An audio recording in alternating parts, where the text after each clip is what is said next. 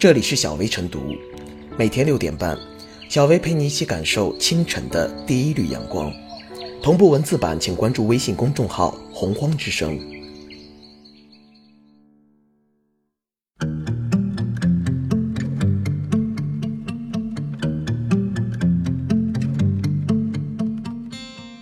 二零一九年一月时政热点精选一。为加强南海生态保护，履行国土空间生态保护修复职责，自然资源部在南沙群岛、永暑礁、主碧礁、美济礁建设了生态保护修复相关设施。二零一九年一月一日正式启用。此前，自然资源部已经启用了南沙群岛、永暑礁、主碧礁、美济礁海洋观测中心。目前。正在定时向国际社会和过往传播发布海洋预报和灾害警报等公共服务信息。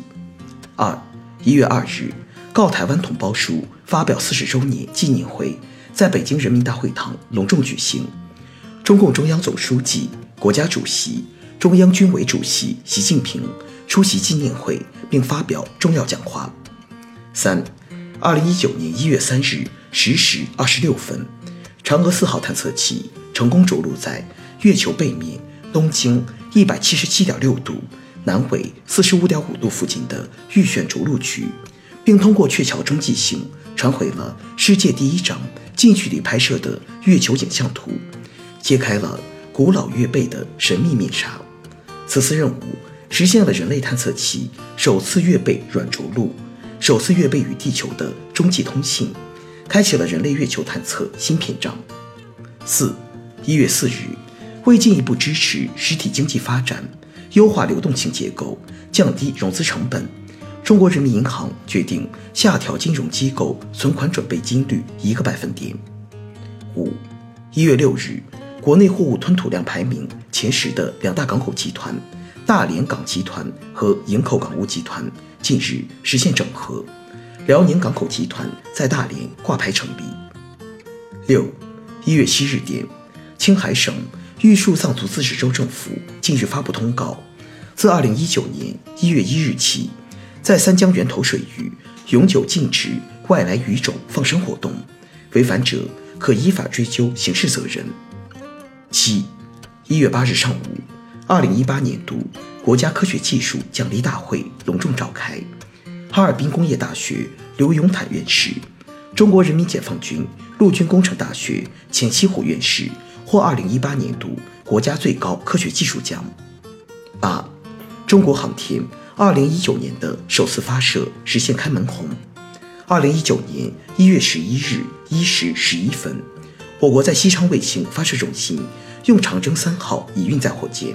成功将中星二 D 卫星发射升空。卫星进入预定轨道。九，国务院批复同意山东省调整济南市莱芜市行政区划，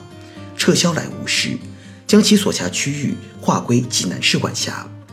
十，近日，中共中央印发了《中国共产党农村基层组织工作条例》，并发出通知，要求各地区各部门认真遵照执行。十一，一月十一日，嫦娥四号着陆器。与玉兔二号巡视器顺利完成互拍作业，中外科学荷载工作正常，标志嫦娥四号任务获得圆满成功，未来将转入科学探测阶段。十二，中国共产党第十九届中央纪律检查委员会第三次全体会议于二零一九年一月十一日至十三日在北京举行，全会认真学习，深刻领会习近平总书记重要讲话。全会指出，深入学习贯彻习近平新时代中国特色社会主义思想，联系实际学，持续跟进学，融会贯通学，一体推进党的纪律检查体制改革、国家监察体制改革和纪律检查机构改革，全面完成各级监委组建和人员转隶，实行纪委监委监督检查和审查调查部门分设，创新派驻监督体制机制。加强法规制度建设，推动纪法贯通、法法衔接。十三，一月十四日电，以嫦娥四号任务圆满成功为标志，我国探月工程四期和深空探测工程全面拉开序幕。嫦娥五号月面采样返回任务将于今年年底左右实施。我国首次火星探测任务将于二零二零年前后实施。十四，中国科学院一月十五日召开新闻发布会，对外发布其 A 类战略性先导科技专项——地球大数据科学工程二零一八年度的重大成果——地球大数据共享服务平台。平台以共享方式为全球用户提供系统、多元、动态、连续，并具有全球唯一、标识规范化的地球大数据。通过建立数据。计算与服务为一体的数据共享系统，推动形成地球科学数据共享新模式。十五，中国载人航天工程办公室二零一九年一月十五日透露，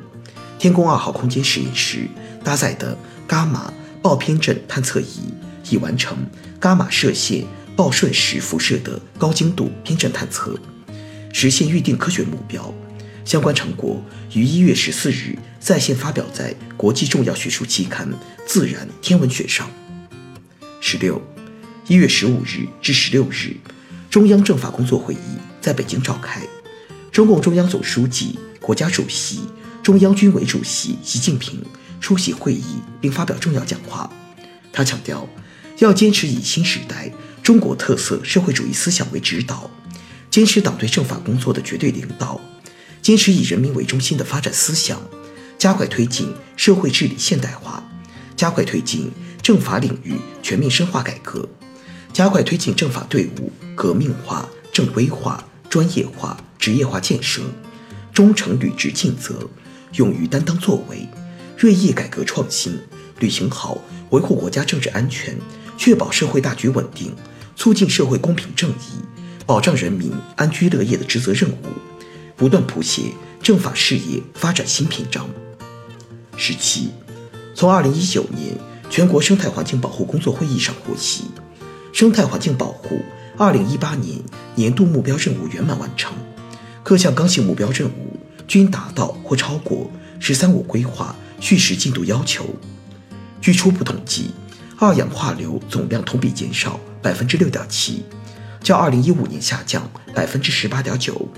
已提前完成“十三五”规划下降百分之十五的目标。十八，人力资源和社会保障部近日印发《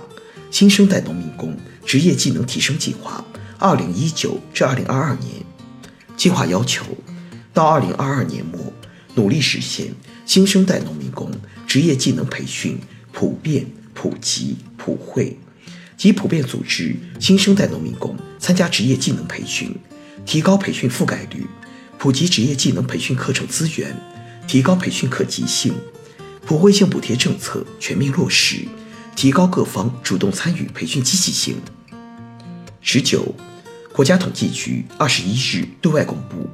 经初步核算，二零一八年全年我国国内生产总值 GDP 为九十万三百零九亿元，经济总量首次站上九十万亿元的历史新台阶。稳居世界第二位。二十一月二十一日十三时四十二分，我国在酒泉卫星发射中心用长征十一号运载火箭，成功将吉林一号光谱零一零二型和搭载的灵雀一 A 型潇湘一号零三型发射升空，卫星均进入预定轨道。这是长征系列运载火箭的第二百九十九次飞行。二十一，近日，中国科技大学潘建伟教授和赵博教授带领的团队，首次成功观测到超低温下原子与分子三体系统之间的碰撞共振，揭示了此前只见于理论探索的原子分子相互作用的量子本质，解决了超冷量子化学研究领域十余年来悬而未决的一个难题。相关成果发表于。国际学术期刊《科学》二十二，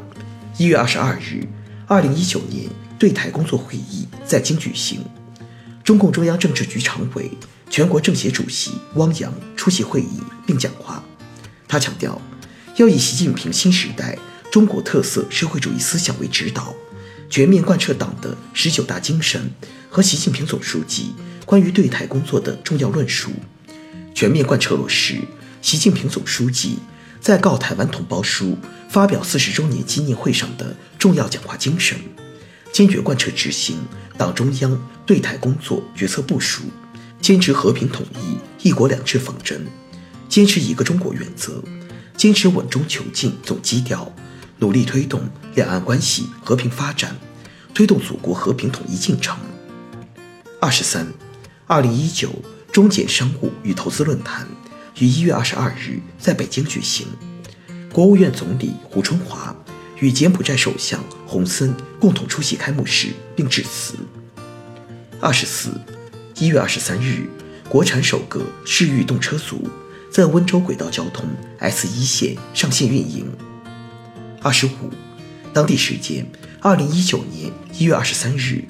国家副主席王岐山出席达沃斯世界经济论坛2019年年会，发表题为“坚定信心，携手前行，共创未来”的致辞。二十六，中共中央总书记、国家主席、中央军委主席、中央全面深化改革委员会主任习近平，一月二十三日下午主持召开中央全面深化改革委员会第六次会议，并发表重要讲话。他强调，党的十一届三中全会是划时代的，开启了改革开放和社会主义现代化建设历史新时期；党的十八届三中全会也是划时代的，开启了全面深化改革、系统整体设计推进改革的新时代，开创了我国改革开放的全新格局。要对标到二零二零年，在重要领域和关键环节改革上取得决定性成果。继续打硬仗、啃硬骨头，确保干一件成一件，为全面完成党的十八届三中全会部署的改革任务打下决定性基础。二十七，中共中央、国务院日前就支持河北雄安新区全面深化改革和扩大开放提出指导意见。二十八，一月二十五日，陆军在机关礼堂举行颁奖仪式。表彰首届“四有新时代”革命军人标兵，仪式通过电视电话会议系统和强军网向陆军部队直播。这是陆军为构建统筹资源、服务全员、集优共享、直通末端教育格局，积极适应信息技术发展、创新开展政治工作的实践探索。二十九、二十五日，张帅在澳网女双的决赛中。与搭档斯托瑟捧起了大满贯女双的冠军奖杯，这是张帅首次拿到大满贯的冠军。三十一月二十七日，国家主席习近平同法国总统马克龙互致贺电，庆祝两国建交五十五周年。习近平在贺电中指出，中法建交五十五年来，两国坚持相互尊重、求同存异、互利共赢，不断扩大双方交往合作。给两国和两国人民带来了实实在在的福祉。三十一，一月二十八日，习近平在北京人民大会堂同党外人士欢聚一堂，共迎佳节。习近平讲话强调，二零一九年是新中国成立七十周年，也是人民政协成立七十周年。希望大家认真总结七十年来，在中国共产党领导下多党合作事业取得的宝贵经验。夯实新时代多党合作的共同思想政治基础，坚持好、发展好、晚上好我国新型政党制度。三十二，目前中央军委印发关于表彰全军践行强军目标标兵的通报，对十个标兵单位、十八名标兵个人予以表彰。三十三，李克强主持召开国务院常务会议，听取清理拖欠。民营企业、中小企业账款工作汇报，要求加大清欠力度，完善长效机制，推出进一步压减不动产登记办理时间的措施，更加便捷企业和群众办事。通过《报废机动车回收管理办法》修订草案。